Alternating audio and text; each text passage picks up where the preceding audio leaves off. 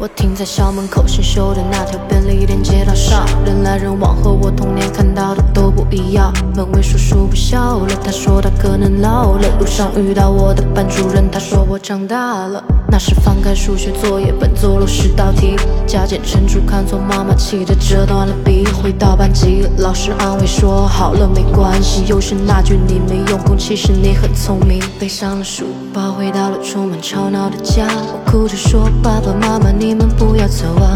我会努力学习，然后成绩有加。换来一句大人的事，小孩子别管了。我回到卧室，打开书包，拿出断掉的铅笔，还有考得不好的试卷，但是进步了一名。取下鲜艳的红领巾，还有彩色橡皮筋，在墙上画下我爸爸妈妈，还有一颗大爱心。天空是蔚蓝色，窗外有千纸鹤，陪我弹琴写歌，每一分每。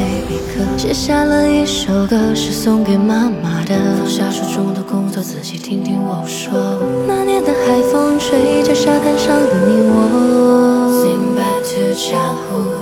我说童年的故记得小时候看过的好多 VCD，刚打开红魔蓝图，听到钥匙开门变成历险记，跑回房间打开卡壳的复读机，我不想听朗读 A B C D。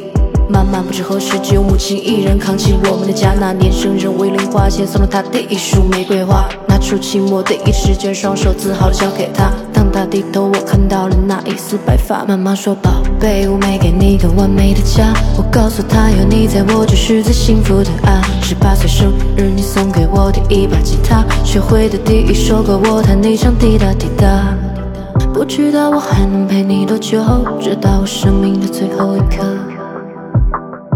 如果时光倒流回那一分钟，落地的瞬间，我哭了，你笑了。